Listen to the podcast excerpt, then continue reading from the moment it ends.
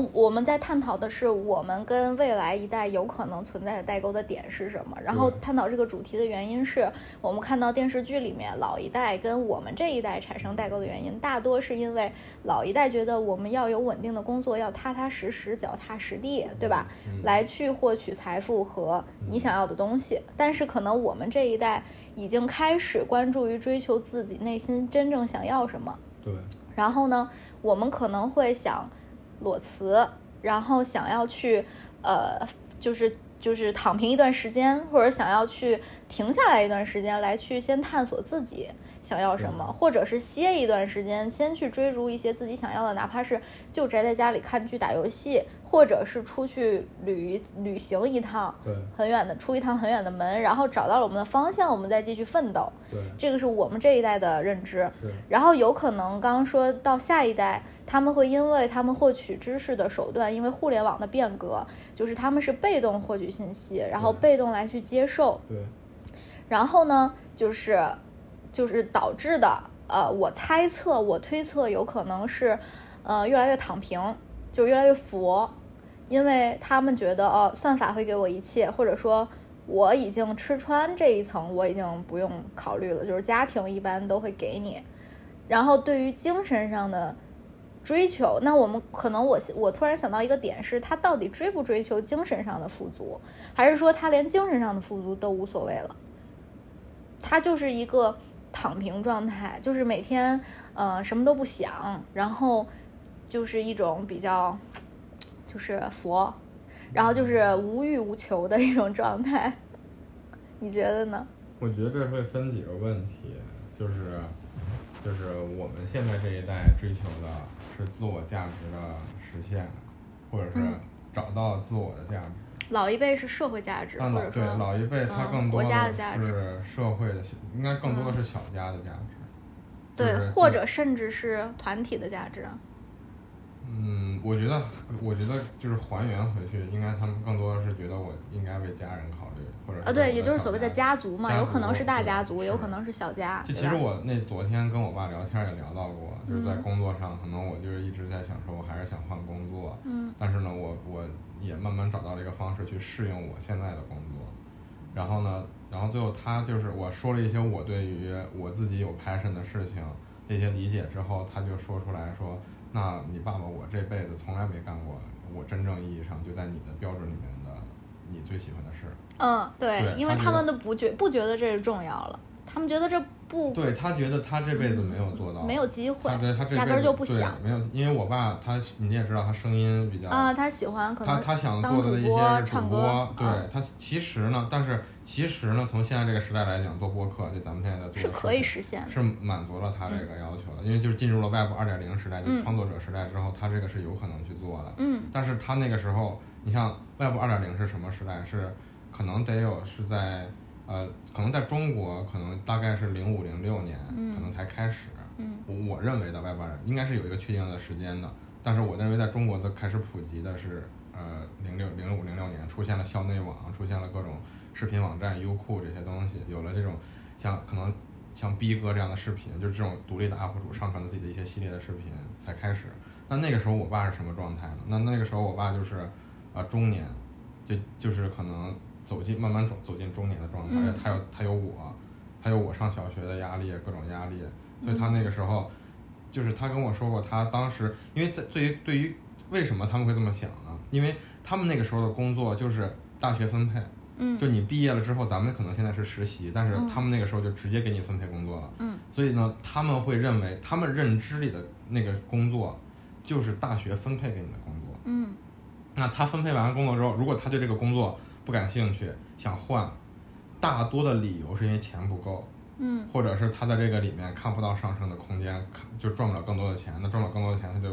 得不到他更想要的生活。然后他们会选择下海，在咱们现在我的我原来的理解，下海是经商，嗯，就是你从一个打工人变成了那个创业者，对，或者是这种。但是他们对下海的定义是完全不一样，这我也昨天才了解到的。他们那个时候的下海，也有可能是我爸这么认为。他们对下海的定义是你脱离了体制内体制内的工作，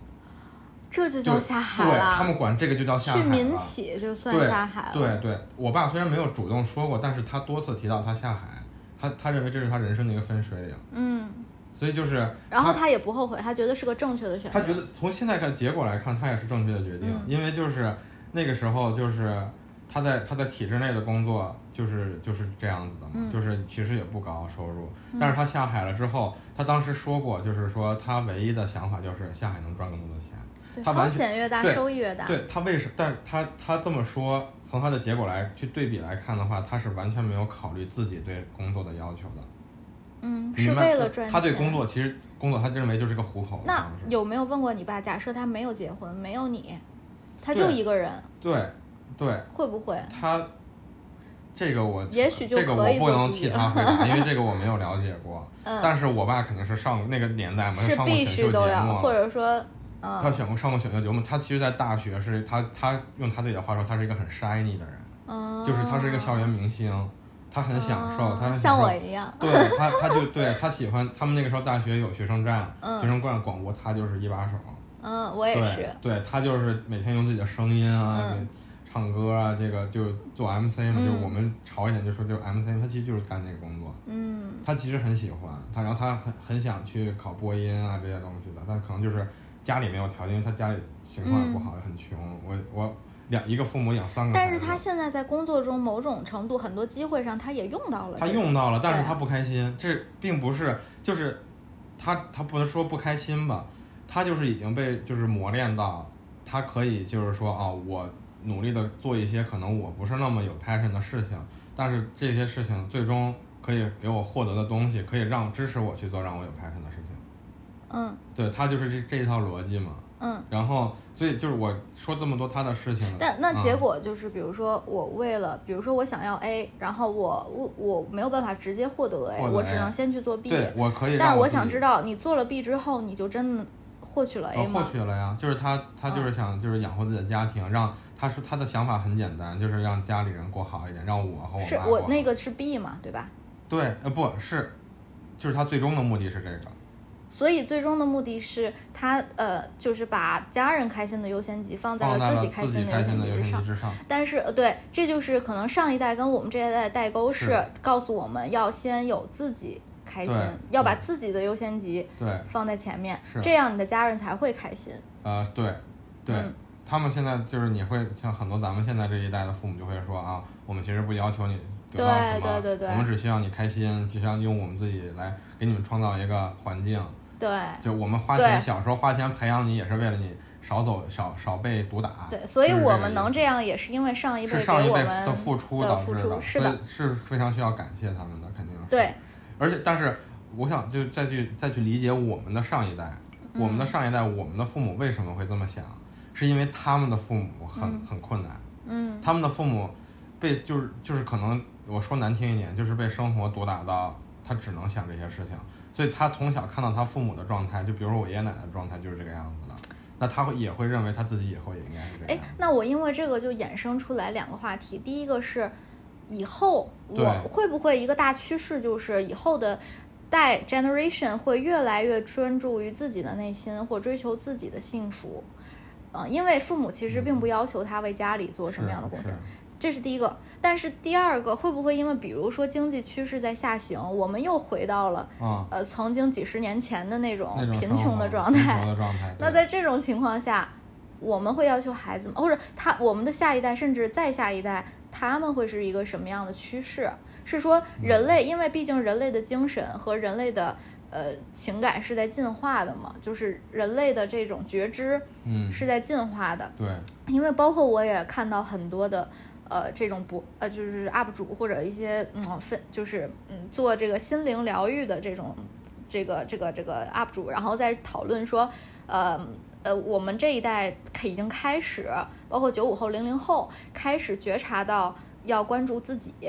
而不是说嗯。在乎社会给你的要求是。和社会给你的一个就是评判，是。就是你一定要先知道你自己想要什么，你要看清你自己。是，然后呢，越来就是可能呃，往下一代、再下一代的人会越来越意识到这一点，然后他们开始用他们自己的能力和能量去改变世界，这是一种。但是假设啊，就是再过五年、十年、二十年，然后经济越来越差、越来越差，但是我觉得倒是可能。如果从经济周期来看，应该不存在这个情况，因为毕竟经济一定有好转的时候。嗯，对。但是，就我们肯定不至于一朝回到解放前，但是在经济下行的趋势下，会不会影响？比如说，就是一零后或者是二零后那几年的这些孩子，他会有，就是又像我们的上一代一样，就是他他回去了，他他他他他他就是反进化了，然后他就又开始关注。呃，温饱问题，然后他要为自己的家里去贡献，而不是他自己，有没有这种可能？现在有一个特别新潮的讨论这种情况的，就是如果丧尸来了怎么办？就这种情况，对。到我是觉得类似这种，但是但是我是觉得啊，我我跟你讲的过程中，我又突然意识到可能不存在，因为什么？因为如果真的是很贫穷的时代，我们就不会生孩子了，我们的下一代也不会生孩子了。那不，这个是其实是不带。这个这个就是跟事实是不一样的，越穷越会生孩子。为啥呀？国家补助？就是越就是人的那个呃弹性是很强的，就是人能承受的非常多。就是有一个统计数字是说，其实，在穷人里面的生育率，就是生的孩子数量是非常高的。越富越不想生，但是但是这个也是你根据历史的数据得出的。是的。但历史是啥？就是上一代的人的认知是，呃，停留在就是他没有意识到我要追求我自己。那现在我们这一代的生育率为什么这么低？就是因为我们意识到我们要活出自己的自由，活出自己。哎，对，是一个问题。孩子是个雷，甚至就是是个累赘。就有一点会被认为是累赘。对啊，当你比如说经济下行了，你连就是。两个两口之家可能都生活质量在下降的时候，你为啥会生孩子呢？那也是有可能。对啊，就是我们现在已经，当然我们是在一线城市，是比较可能相对来讲觉知超前的，呃，就是相比可能其他的一些低线城市是是这个。但是，那你可能再过几年，越来越多的这个年轻人意识到这个问题，他就是说，如果经济嗯不好了，我赚的少了，我就不愿意生了。可能就是压力太大。但是提到说到这儿呢，我又可以举一个例子，就是我的理发师，嗯，然后昨天我们在 剪头发的时候，他跟我聊，因为他老婆刚生完孩子，他是九八年的嘛，嗯，然后呢，他就是说他打算，因为他跟他老婆都不是北京人，是东北的，然后他们刚结婚，孩子已经就是刚生完孩子，然后就已经讨论到说。因为他们在北京还没有房子，是租的房子，就是有了孩子开销越来越大嘛。但是他们俩的工作就是相对其实也都不轻松，也赚的也并不多嘛。然后就是说，假设他们存到了一百万，嗯，然后就是在北京其实也买不起房子，嗯，顶多付个首付嘛，对吧？但是呢，他们就打算说，只要存到了一百万，他们就去一个地方叫什么什么港，我没我忘了。然后是我问他在哪儿，我都没听说过。他说是在广西。和什么云南还是广西和越南交界的一个地方，然后他们说可以在那儿花二十多万、二三十万买个房子，然后就就是不工作了，就是剩下的那几十万就用来度过余生了，因为那儿的生活成本很低很低。我说那你们孩子怎么办呀？他说带着呀，跟我们一起啊。我说那你不担心他的教育问题吗？毕竟北京的教育资源啊这种。甚至你自己的老家教育资源都比那个地方好。他说无所谓啊，我们俩的教育，我们俩的学历也不高，然后他们也不希望、不期望他们的孩子能翻身，就是说改变这个家族的这个阶层或者怎么样。比如说学习特好，而且他他是说，如果真的是优秀的孩子，他他会觉得在哪儿都是优秀的孩子。你就是。就是你要是真的那个，就是是这块料，是这块料就一定会出来。嗯，不是这块料，你怎么弄它也没用。嗯，然后呢，就就我会发现啊，九八年，九八年的这个跟我们算比我们小，但是算同龄人了。而且而且他们进社会比我们早很多很多，然后他们有这样的思维，是我最开始曾经从没有听过的，就是因为我身边的人的思维都是我很担心我的孩子，然后我为了我的孩子来去卷，其实自己已经躺平了，但是哎，有了孩子我就要我就有动力了，然后又有动力了，我就一定要留在北京，或者我一定要给我孩子最好的教育。对，但其实当我们以后的比我们小的人，他并不在乎自己孩子的教育了的时候，这才真的是反卷。就解决了内卷，解决了内卷就变小了。对，嗯所以我就在想，有他这样思维的人多不多？就是我就想到了这个问题，然后我也意识到了，其实如果我们真的能放下一些对下一代的执念，嗯甚至会不会对下一代的执念也是一种借口？就是，嗯，当我们放下这种执念的时候，我们是不是就好过很多？就是我们是不是就能放弃，就就可以解决一些生育的焦虑？因为很多人是怕生育，就是因为呃有了孩子，他会有这些担忧嘛，他会有这些焦虑。对，但如果真的是，就就是说，即使有了孩，因为我从来没想过说，哎，我有了孩子，我我愿意让他陪我一起去过养老生活，就是退休那种闲云野鹤的生活。嗯，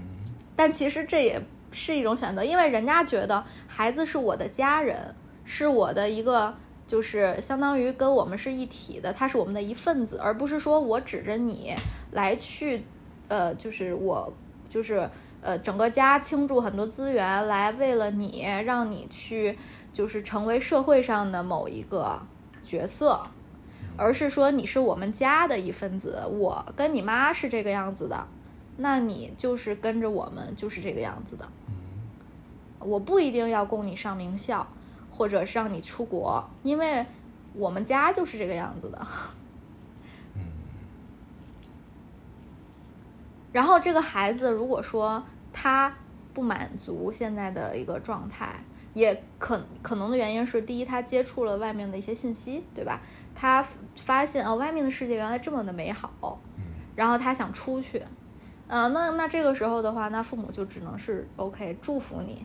但是很嗯。抱歉，我们没有能力来去供养你，你只能要什么你自己去挣。嗯。但那个时候，父母一定会有一些悲哀和自责的，对，起码我们的那那个那一代是这样，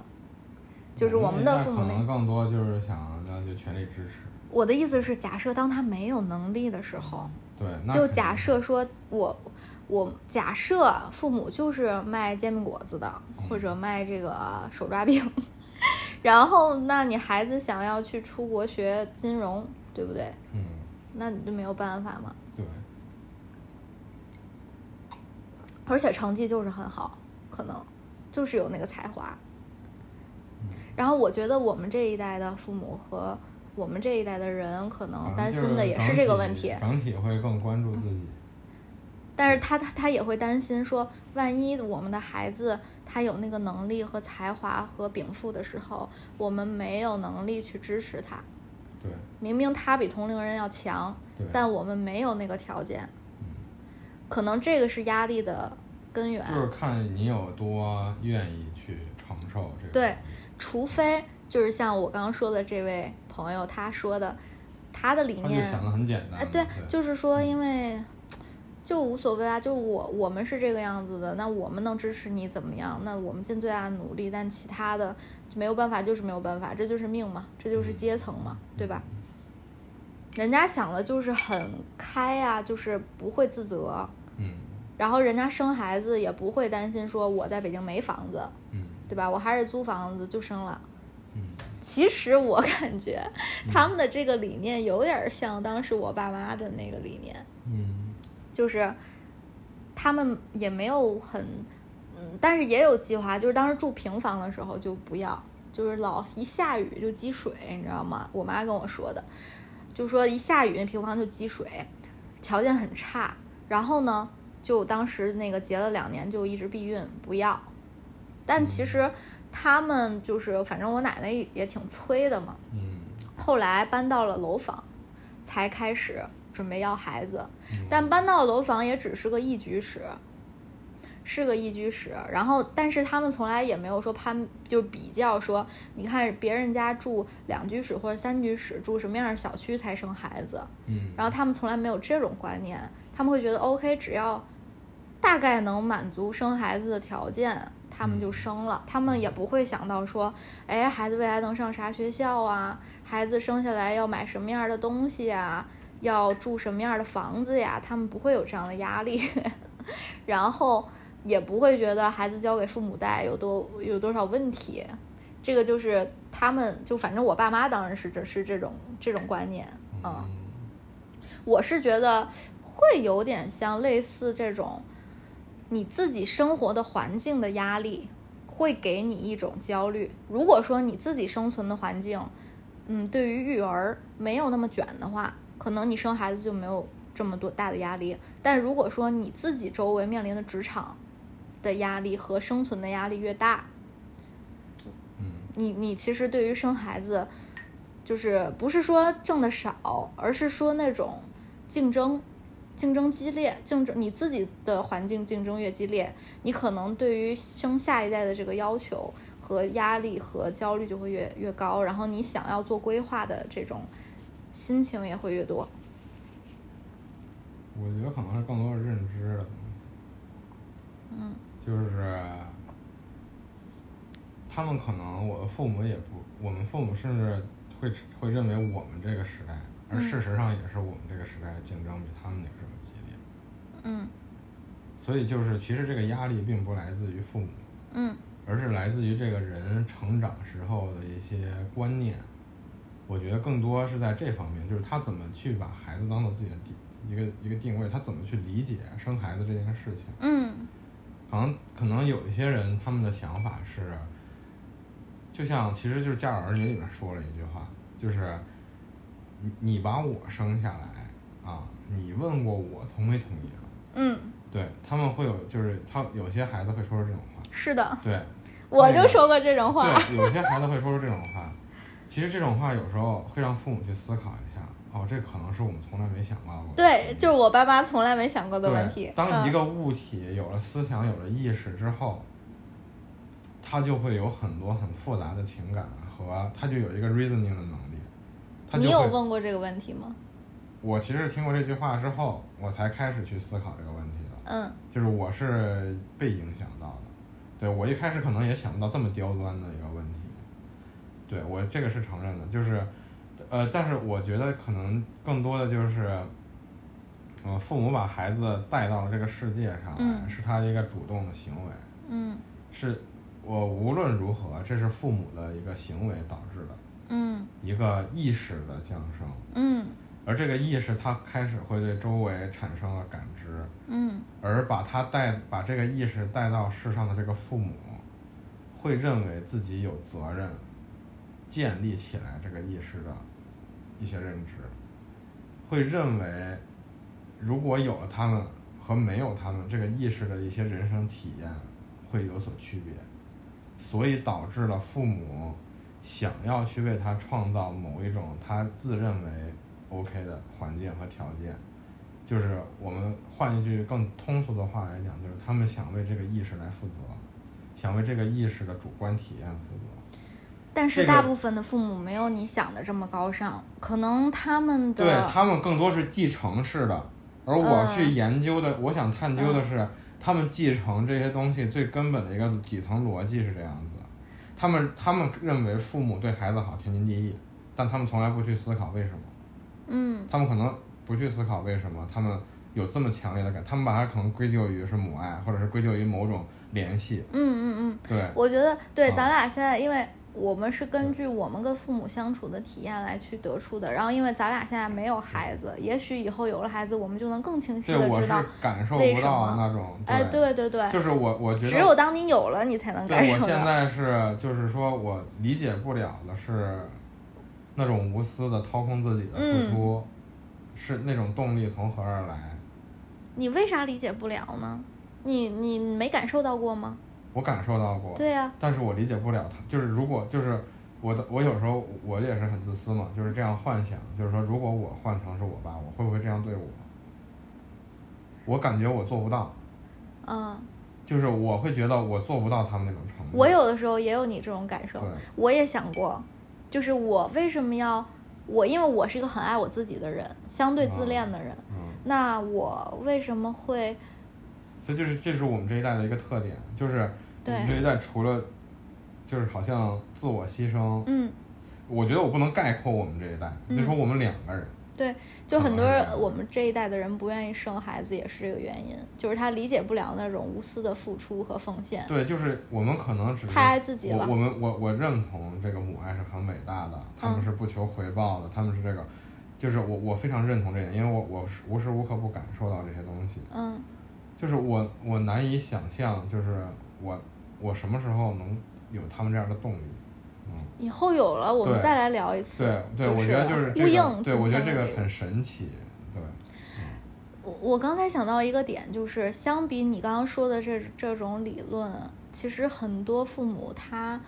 我不知道他有没有意识到，我要去为了这个孩子去做一些牺牲和努力，然后更多的可能就是一种继承，就像你说的，就是他会觉得我们俩相爱了，结婚了，OK，我们俩不避孕的状态下，是最舒服的。首先，首先我们俩不避孕的状态是正常的，因为我们已经结婚了，我们为啥要避孕？嗯，然后就顺其自然的有了孩子，而不是有计划的说，哎，我要啊在什么季节，或者是我的身体条件是什么样的情啊况下去生，而就是说自然而然的，我什么啥时候有啥时候生，一切取决于我们俩自己的一个对对感受那我觉。得这个是，那我父母就是这个样子的，我父母然后也是这样的。啊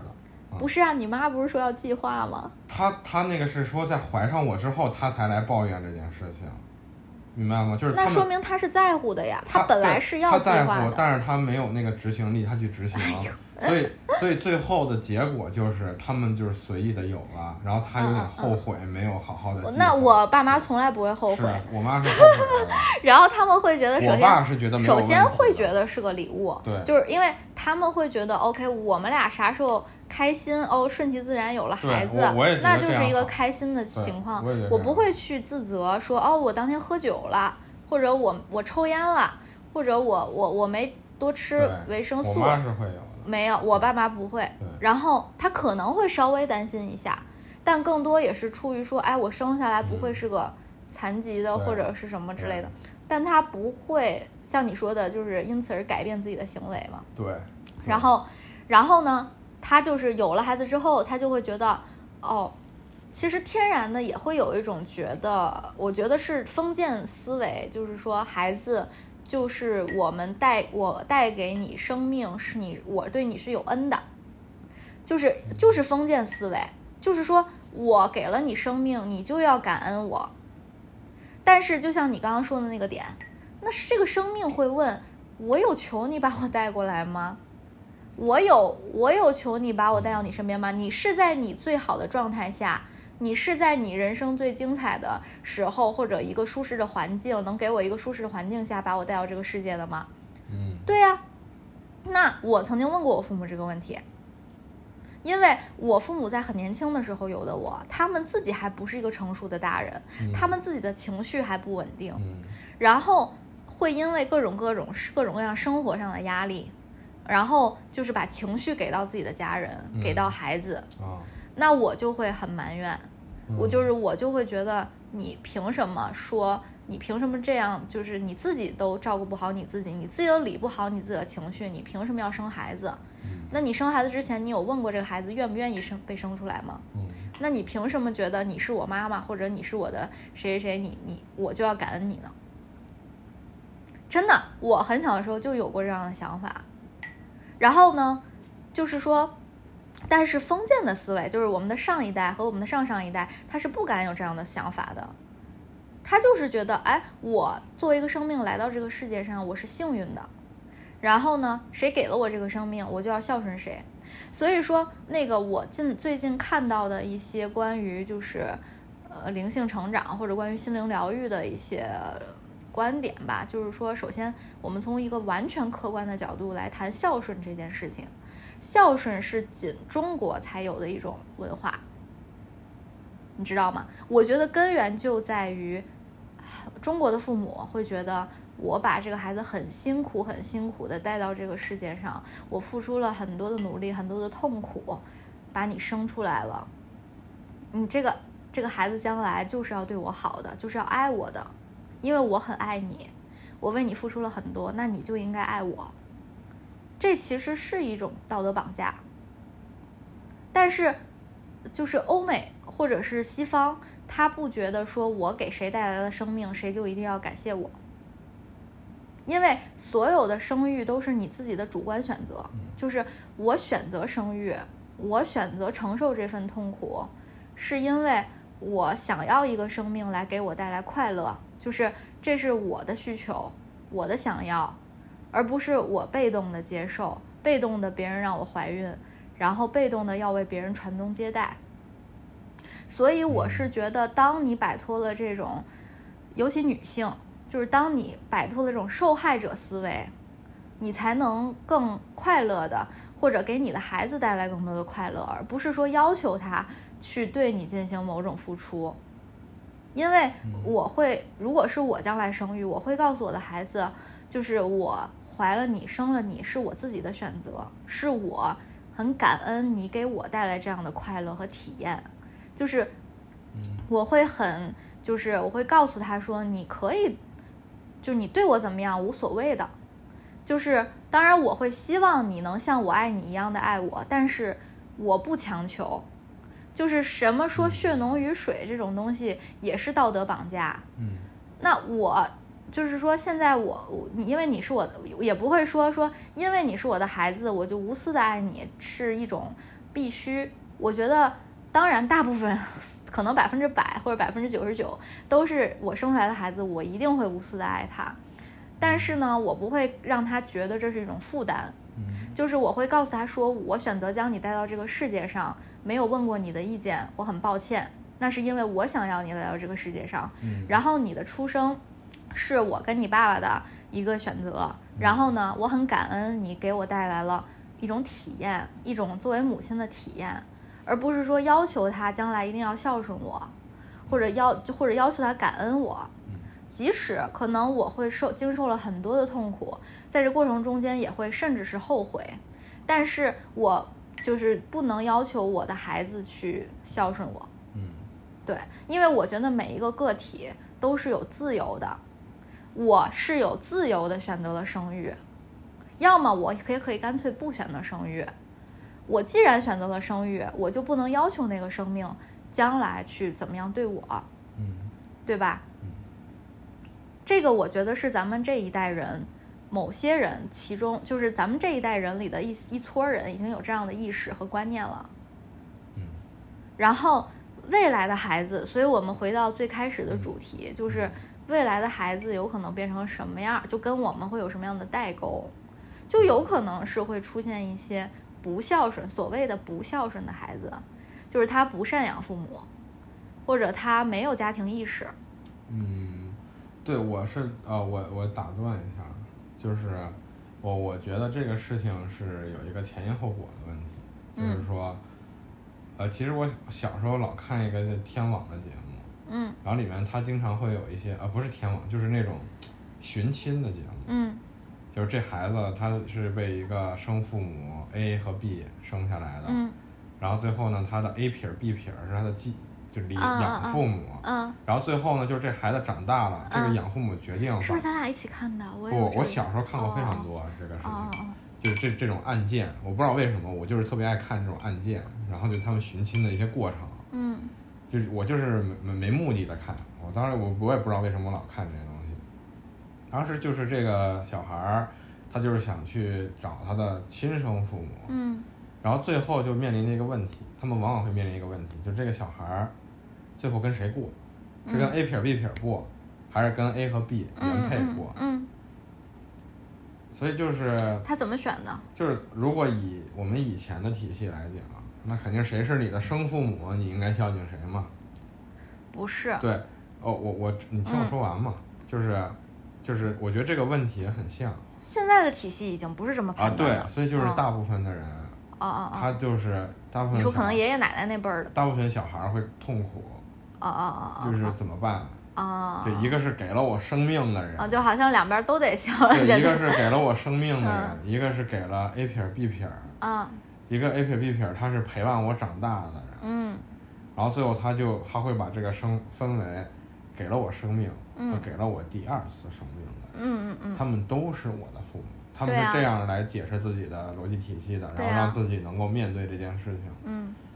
当然他内心的更多挣扎他不一定拍得出来，但是我当时我会有一个作为观众的我，嗯。我会有一个非常明确的选择，就是我会可能义无反顾的选择了 A 撇 B 撇。嗯因为我觉得你虽然给了我生命，嗯但是这有可能是你们的意外，也有嗯可能是你们的、呃计划，嗯。但是呃我会认为你们抛弃了我，等同于就抛弃了那个时候的我，呃等同于嗯。杀死了我，他是抛弃的还是丢的？就是呃原因非常多，哦。有很多就是 A B 他们就没办法养，嗯，他们觉得我们送给别人对，带着跟我们这个就是受苦的命，嗯我们不希望我们孩子这样，就是为孩子好。嗯那我们就要给他一个富足的能有能力养他们的人给他。那也有那种就是觉得他长得怎么那么丑，或者是啊我们就是不想要孩子，我们就得丢了你知道我的答案是什么吗？啊。谁让我开心，我就孝顺谁。对我就是我不会觉得，假设 A 撇儿 B 撇一直养你，但你并不开心。啊对对这个这个我知道，这个我知道，但是我可能对我这件事我跟你有点不太一样的，就就是你觉得别人为你付出了，不管你自己就是是不是你想要的，你都要感谢对方，是这意思吗？嗯，有点这种倾向，就是我会认为，我会认为，就是说，他会，他他抚养我长大，他抚养我长大，他会面临很多的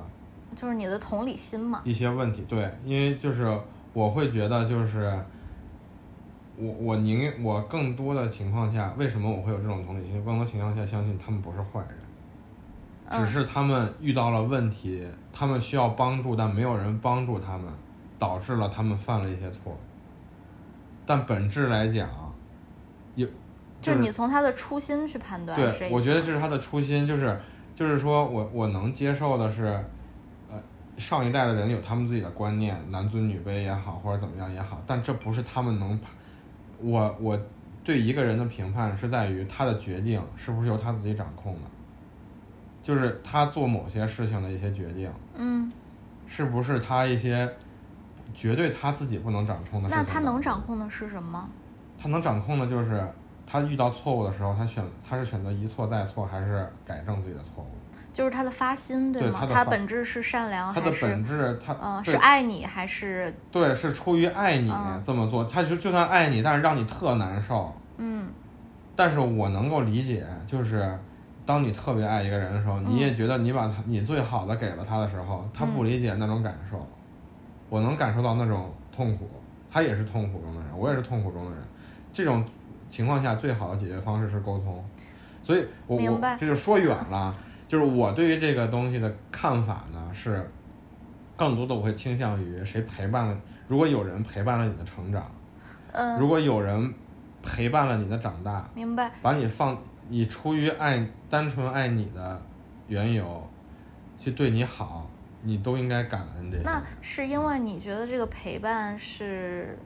很重要，对于你来说意义很大，对吗？哦，不不不是，就是说，这些不一定是陪伴。有些人他可能一辈子没怎么陪伴过你，但他很爱你，也有这样的。呃，对啊，就像那个你说的那个生父母 A B 对嘛，，生父母对他们可能也很爱你。啊，对呀、对那这种情况下，那你也应该孝顺他们呀。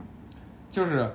但是但是我肯定是不会说抛弃 A 撇 B 撇，就是那个继父继领养啊，父母明白。前提是继父母一直但是在我心里位置肯定是 A 撇 B 撇更高嘛，就算爱你的人，就是就是说那个 A 撇对 B 撇继父母对这个孩子来说，他更有养育之恩，他养育之恩是 A 撇 B。我们先抛开，我其实很不喜欢“恩”这个词，就很不喜欢养所谓的养育之恩，因为所谓的恩，嗯就是说不只是父母给孩子的，在这个过程中，父母为什么会付出这么多给孩子，尤其是养父母。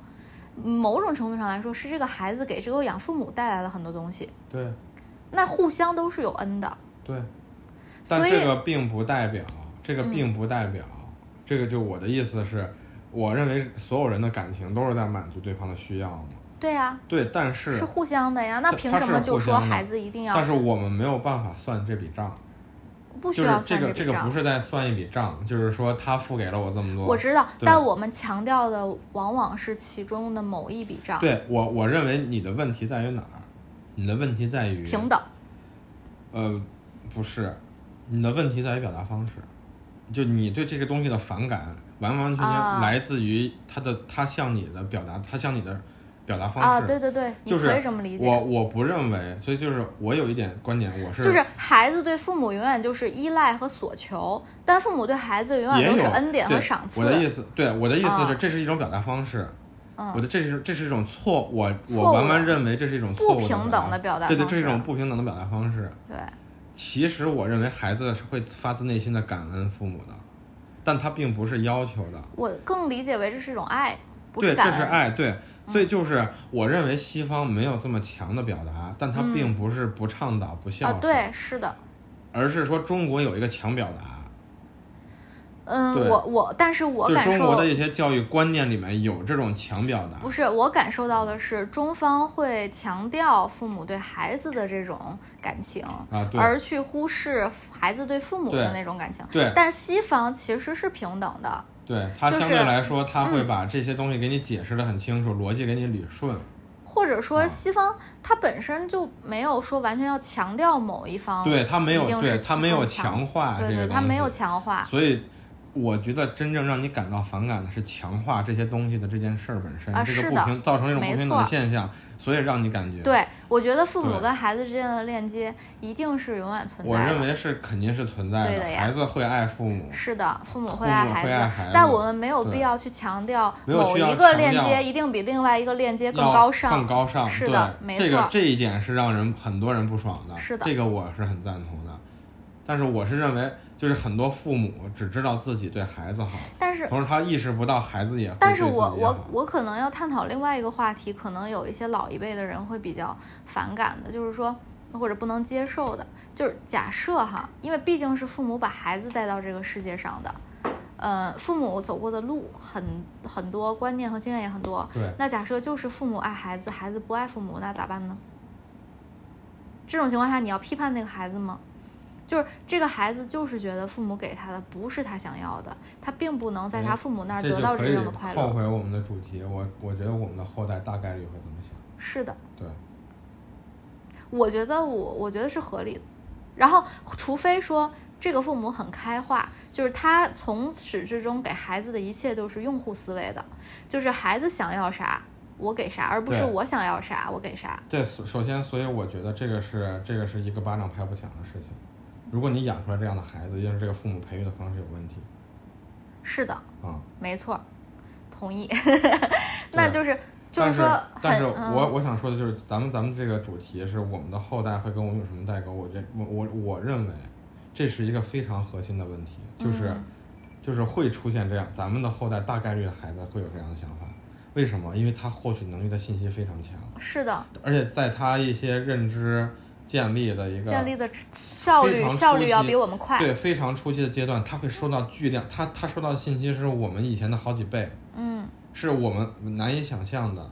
所以他们会很迅速的就知道了其他的生活是什么样子，嗯，而不会，他们不会在我们的我们的知识覆盖范围内生活很久。对，你说的太对了，他们就会现很快速的知道，哦，原来我的家庭给我的可能不是我这个灵魂想要凤毛麟角，哎，对只是。世界上的一隅。哦，原来世界上还有这么丰富的世界和生活方式，那我的父母为什么不能给我？为什么不能给我？然后这个时候可能跟父母有上沟通，对之后父母给他解释了，然后说我们可能啊不好意思，我们就是给不了。对，我们会有一个 processing 哎，对，或者说我们父母的认知就是这个样子对的，然后孩子有时每自有了，对孩子又有了自己的认知，这个时候他可能跟父母会存在一个 gap，说那不好意思，我不想要这样的生活，对然后我也不想要跟你们继续啊这样的生活。对，那这个时候如果是你，你会怎么办？我会这么做，就是那可能从小就要培育他一个观念，就是你自己想要的东西，嗯然后你自己去获取，嗯我们作为你的资源存在。嗯那比如说这个榔头，呃，就这么大，它只能锤这么大的钉子。就是那那既然你我认为是这样，既然你获取信息的这个能力变强了，而且这个是我们终究无法控制的，我们不应该去反抗，我们无法去反抗的东西，我们应该顺着它走。但你这又是一个所谓的 should，you should do something，然后这个孩子会很反感的。不不不，你听我说完，就是我我认为，但是有一些底层的逻辑、一些价值观，是我们可以通过某些方式去影响他的。但是我不会主动刻意的说我要用我的价值观去影响孩子，哎，我是会觉得说，OK，你是我的孩子，你每天跟着我一起生活，在他很小的时候，可能嗯对他可能在很小的时候，我会嗯不会让他过早的介入互联网，但是呃嗯。但是就是 OK，我能做的就是言传身教，以我的价值观来去尽啊可能的让他知道你的父母是什么样的人。然后，但是当他可能成长到一定阶段，比如说上了幼儿园、嗯。O k 接触到了很多小朋友或者互联网老师，他有自己的逐渐形成自己的认知之后，然后，但是我不会在这个阶段再去告诉他说，你父母是这样的价值观，嗯。你一定要可能我们希望你跟我们一样，我不会说这样要求，而是我会任由他发展。当然，前提是不做 违法的事儿啊。但是，嗯但是他我也会很好奇，就是他会有什么样的价值观？对我我的想我的方式可能就会老派一点，嗯就是我不会说，我当然知道我不喜欢，我小时候我也不喜欢被说啊，你这个东西怎么着，你长大了就明白。嗯嗯嗯我小时候最讨厌的就是说你应该这么做，嗯然后我不明白为什么，为什么他的回答永远就是你长大了就知道，嗯，这个是我最接受不了。谁跟你说的？我说 everybody，就有一个有有一个时期，我嗯周边所有人都在这么说。你周边都有啥？谁就是大伯、大人？大妈妈他们都会这样说，哦就是都会说你不应该这样生气，你长大了就知道或者你不应该这样做，你长大了就会慢慢 慢慢你会明白。嗯嗯嗯嗯嗯，这是我小时候最讨厌的一句话，我现在也也嗯比较抵触这样子的话，所以就是我可能就是我会我会因为他们自己说不清楚对道，理。比如说如果说全世界全世界是一个购物商场，嗯，那父母也是里面的其中一个购物商场。是的，对，他会他会去看，嗯他会去看那个啊，这个好，这个好，啊，这个酷，这个鞋子帅，那个衣服好看。嗯嗯嗯，那我也会把我的店维护好，对的，就是说，我我我肯定有我自己的价值观，我有我自己的三观，那我可能就因为我就相当于是在 banner way 的人，嗯就在 A P P，如果我们是个电，整个全世界对于孩子是个电电商 A P P，嗯那我们父母我们的位置一定是在各各个地方都有。嗯嗯，我们的透是传，我们的资源位是最好的。那我能做的是保证我的这个 banner 位足够吸引的。啊，就我我的想法是这样子，我用怎么样，我用什么方法来传达哎 you should，我不会说说直接就是强行的把你带到一个购物流程里面去，你必须下单我这个商品。我我我有两我有两个嗯想法，第一个就是，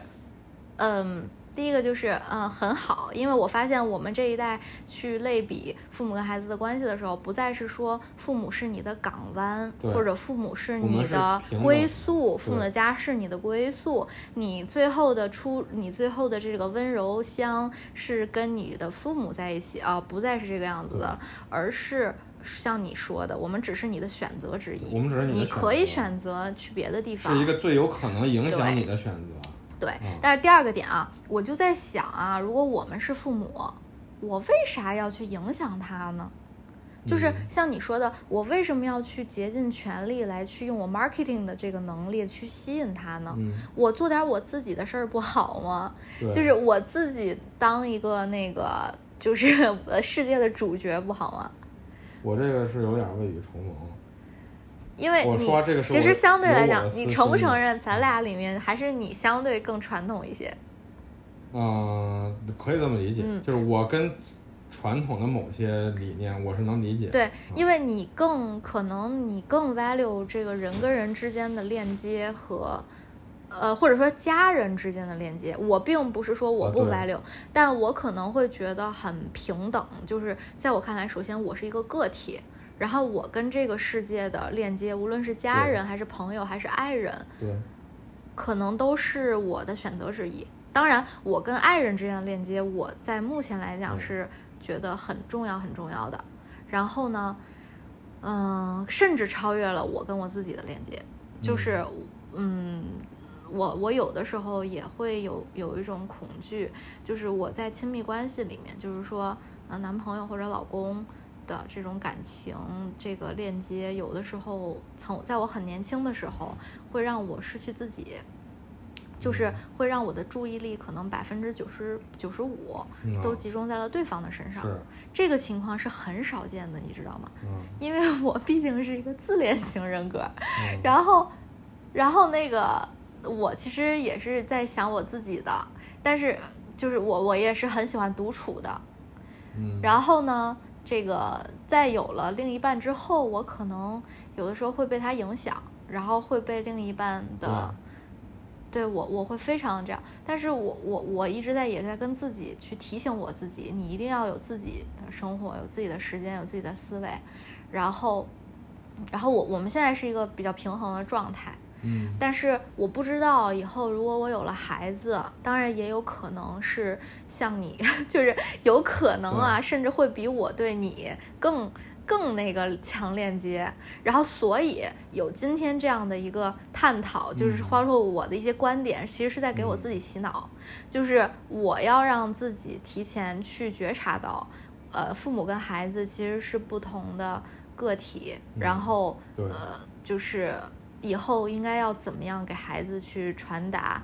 嗯，所谓的一些世界观。毕竟我是一个比较 con control 爱爱控制的人，然后我也很不希望我成为一个那个虎妈，嗯对，然后，所以我其实是在给自己洗脑，嗯。然后我要先建立自己的一套育儿观。嗯，我觉得啊，你说完了哦，刚刚说的问题是我们为啥要去影响他？啊？对，嗯，对，对，呃，我觉得是分像我那种，可能我的表达，就我倾向于我这点我是认同的，就是我倾向于主动影响，嗯。就是呃，我更多的不是说，你也知道我我是一个非常反感别人试图改变我想法的人，对，我很反感，对就是别人有一个很强烈的意愿去影响我，嗯但是呢，同时，但这并不妨碍我，我是希望向别人去学习优点的。就是，所以，所以我认为我对孩子，我为什么想要这么说呢？因为是我这辈子学到了一些东西，或者说我知道的一些东西。嗯其实，其实你说，就是像你说，人是社会性的动物，嗯人是通过交流，不断的交流去学习的嘛。嗯然后我们把它记录下来，写成书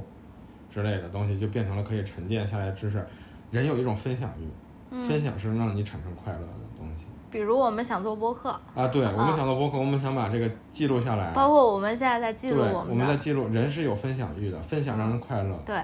那就是同样的，就是其实我在向孩子，我有我对孩子我有一个分享欲，就是他他是一个我很亲密的人，就类似我一个好朋友、好哥们儿。比如说我今天啊，我悟到一个人生道理，我想赶紧告诉他们，嗯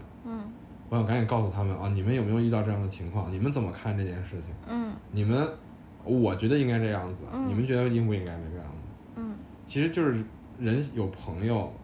很多时候就是加深我们关系，就是我们在干这种事情，我们在分享我们最内心最深处认为最宝贵的东西，就是从不同的个体、不同的视角里来去获来取来去分享的是。对，所以嗯我我认为我跟孩子可能我向孩子想去做这些事情，也是这个出于这个目的对啊，就是我觉得啊，我遇到一个好的事情，对，我想把这个好的事情分享给他，但是他可以不接受，嗯就像我们就原来我们会因我比如尤其我跟田永飞，我觉得这东西好啊，他跟我正相反，然后我们就开始有点就情绪了。到现在就是我就包括讨论最近的塞尔达这个游戏、嗯啊，我觉得塞尔达这个游戏太牛逼了，特好玩儿。然后他觉得啊，我觉得也就这样子。嗯但是我们现在发现我们可以这样交流，嗯，其实就是我觉得这样的环境是很好的。那就说明就是，就像我们就原来有一些人会觉得急，就是我们的长辈，有一些长辈嗯他们会特别急于的，为什么我会感觉到说教？嗯是他们在做同样的事情，是的，只是他们是的，只是他们觉得这样这样你能接受，实际上你接受不了。对就你的心智，你们他们的知识太高维，就他们那个时候的知识太高维了，我们是接受不了。我们跟他们的区别在于，他们希望我们接受他们的观念，其实但我们以后并不是说会希望孩子一定要接受我们的观念。不，他们认为，他们认为他们在跟你分享，他们没有觉得他们那样的表述是让你产生了反感，反感，啊他们觉得你应该觉得特别感谢我，能把这么多牛逼，所以你从你从这不就是一种渣男思维不，你吗？对，但是你从还原的角度来讲，他 PUA 吗？们他们实际上是自私的，他们在满足他们自己，啊，是的啊，对他们也对，他们在满足自己的分享欲，嗯。实际上他们也是在取悦自己的，是的。他们享受这个身份，但是我觉得这个是底层认知的问题。如果说对我的认知就是觉得每个人都有不同的观点，然后这个世界上所有的观点都是值得啊尊重的，那我就不会觉得我给他分享这种。啊，你就要怎么样，你就应该怎么样，是让我快乐的。我并不会因为这个快乐啊，对，就是这个，嗯就是我们、说白了就是什么？我们接触的信息多了，嗯，我们如果我们不以这样的心态融入到这个互联网的二点零的世界里面去，你是没法生活的。不是要三点零了吗？三点零还没来，嗯现在还是二点零，严格意义上二点五。啊，三点零已经在很小小众圈子里面早就爆发了。呃，对，那也反正就是，反正大部分人现在还在二点零，对对对这是一个过渡阶段嘛，就是。嗯但是呢，就是说，咱们如果不抱着你刚才说的那种心态，嗯，在这个时代去看一些信息的话，你会气死，你会气死。是的，那反那你看我们的父母呗，那有人过渡过来了，跟咱们其实是一样，所以他会认同咱们的想法了，嗯他们明白了。但是没有了没有互联网，我们也会是这样的人，是的，因为你看不到别人的声音，你周围的人只会觉得你对，对所以你认为的知识就你就认为是它就是一个真理，所以。所以你当然这样告诉孩子了。所以，嗯我们来收个尾，就是我们起码，不管未来一代跟我们的代沟可能是什么，我们希望我们永远是那个接受新知，然后啊去保持宽容的一个心态的，对，不是做那种梗轴剧，对然后不做你说的那种愤青儿，啊，就是说觉得哎。怎么能这样呢？对 怎么可能这样？你怎么能不孝顺呢？你怎么能不感恩呢？啊对。然后你怎么能这种事儿就，跟别人嗯就跟你今天买了一件衣服，嗯然后其实就一般般，嗯但是呢，你把它穿上之后就去了那个公司了，呃，或者就去你朋友圈里了，嗯就说你们必须得说我这件衣服帅啊，就嗯，这种感觉，就是帅得就很多人在自己的孩子身上找找存在感，啊，他自己在社会里面不成功肯功，定是有然后他就非指着他就在在家里面找存在感啊，对有对吧？嗯非常多，就是帅这件事情，得别人发自内心的说出口，那才有意义。对，然后你又无法知道别人在想什么，对你，但是你是不知道他在想什么，你只能接受啊。啊，对。你如果不接受，你就自但己但是但是。我会认为感恩是必要的。我始终认为，人要会感恩，懂得去感恩，是的呀，对，懂得察觉到别人对你的付出。对，你你就是这爱的教育。样你才懂得爱嘛。对对，我们小时候读过那个，就让我们去读一本书叫《爱的教育》。但我嗯更倾向于啊，就就回归到表达这个上面，我会更倾向于用感动，就是感知和心感知和动念对，那可以。来去表达，而不是说恩。其实我会觉得“感恩”这个词有一种天然的不平等存在，嗯，不是。就是那我觉得不是。就是有一种不平等，那我觉得不是。就觉得啊，我要对你感恩戴德。不是，那那我觉得是一些人的表达让你误会了“感恩”这个词。我认为感恩是一个人很重要的一个品质，这个我始终是这么认为的。那我我换句话说，就是我会觉得，嗯，保持一颗感动的心，保持一颗感知到别人对你的爱的心是很重要的。就是你要感知到世界上的爱的存在，就是你要感知到别人对你的爱，以及你对别人的爱，对，这是一种感感知能力。啊对。然后，但你说的这个恩呢，在我听来，总有一种我一定要去报的这种感觉，你知道吗？这就有了一种压力和焦虑感，就是说，嗯。天然的强加在了对方的身上，说你要感恩我哦，意思就是说你要报答我。不是，我我是我的感恩更像你的感动，啊你要感知到那我们只要我们表达是一个意思就是行，一个意思，就是说，嗯嗯，我们感就是我们去感性化的去感受这个世界的一些爱能感知，到别人对你的好，对，你要感受到别人对你的好，已经别人的不容易，别人他牺牲了一些东西来成全你，对这种感知能力是一定要有的，因为你只有有这种感知能力，你才知道什么是幸福，对吧？对你才知道什么是快乐，这个是这个才是根源，是，而不是说教育你你要对别人好。那那孩子就会问我为什么要对别人好？我为什么要感恩？原因就是根本，你到比如说将来我们去教育孩子的时候，就告诉他说，因为你懂得感知别人对你的好，能够给你自己带来快乐，能够给你自己带来幸福。如果你感知不到别人的爱，你自己就是一个空壳，行尸走肉。你最终，我是觉得你对任何人的一种就是劝说啊，都要回归到这个人这个这个这个理念对于那个人自己有什么好处，而不是说你要对别人付出什么。就像我们在职场里去谈判，我们在职场里去请求别人的帮助，或者说部门之间的沟通也是一样的，就是你要先让对方知道他做这件事对他有什么好处。嗯。我觉得对任何人都是一样，对孩子也是一样，从来都不应该有，从来都不需要有说你就应该怎么做，对，你就就得怎么做，对，而是说你做这件事情对你的成长，对你生活在这个世界上有什么好处，对，对不对？对，你爱你的父母对你有什么好处？如果你不爱你的父母，你会缺失什么？这个才是我觉得是教育的未来的一个方向。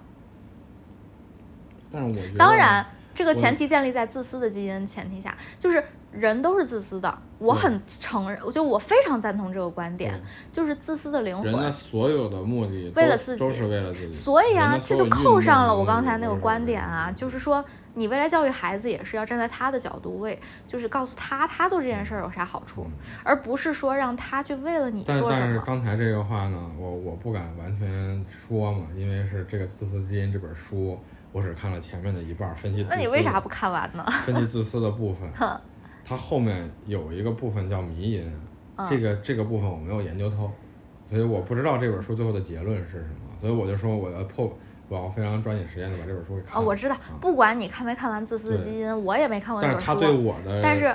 对对我的三观影响是非常多是，所以很庆幸啊，嗯你看了那本书，不然你可能这个时候就会很刚正，就是很正的跟我说，我们就是要孝顺父母，我们就是要为世界做贡献，不会，对不对？不会，所以其实我我们得出的一个结论就是，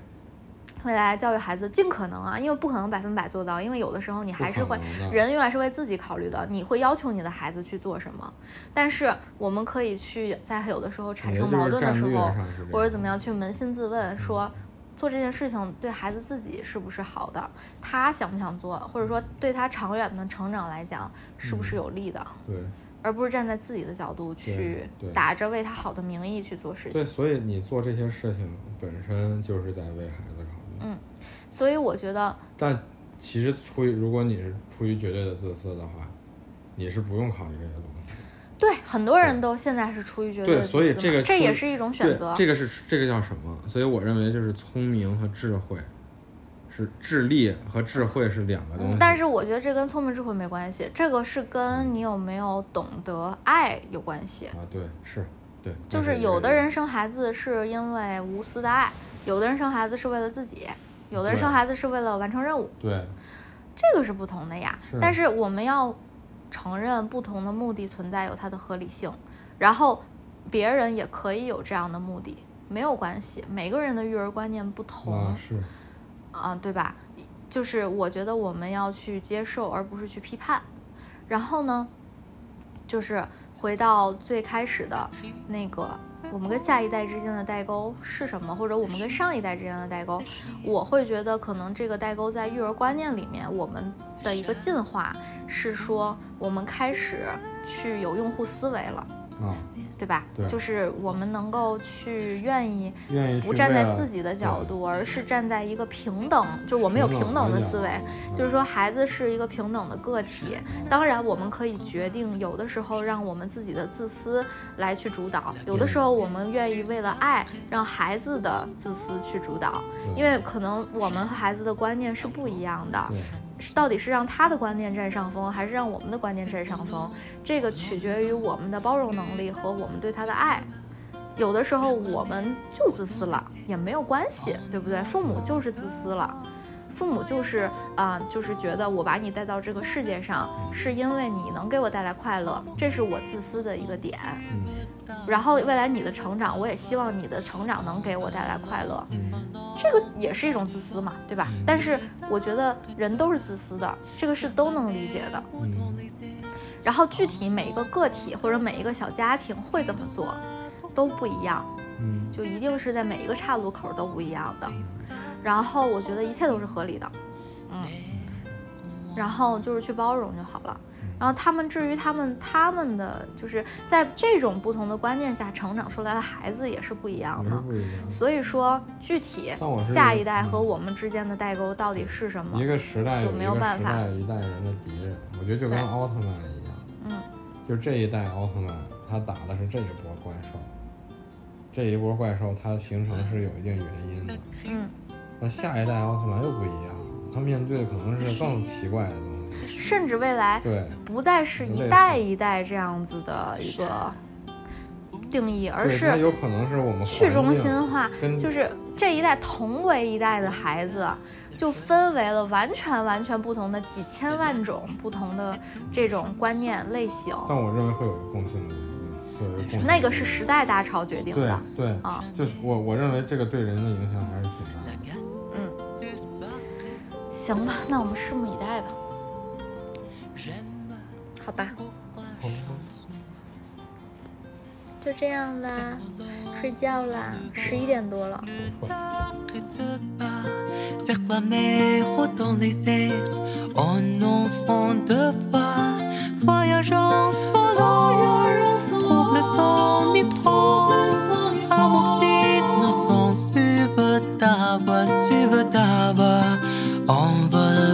Volant, s'effolant, volant devant, ne t'arrête pas, faire quoi mer dans les airs, un enfant de foi, et dans la tourmente des êtres triomphants, n'oubliez pas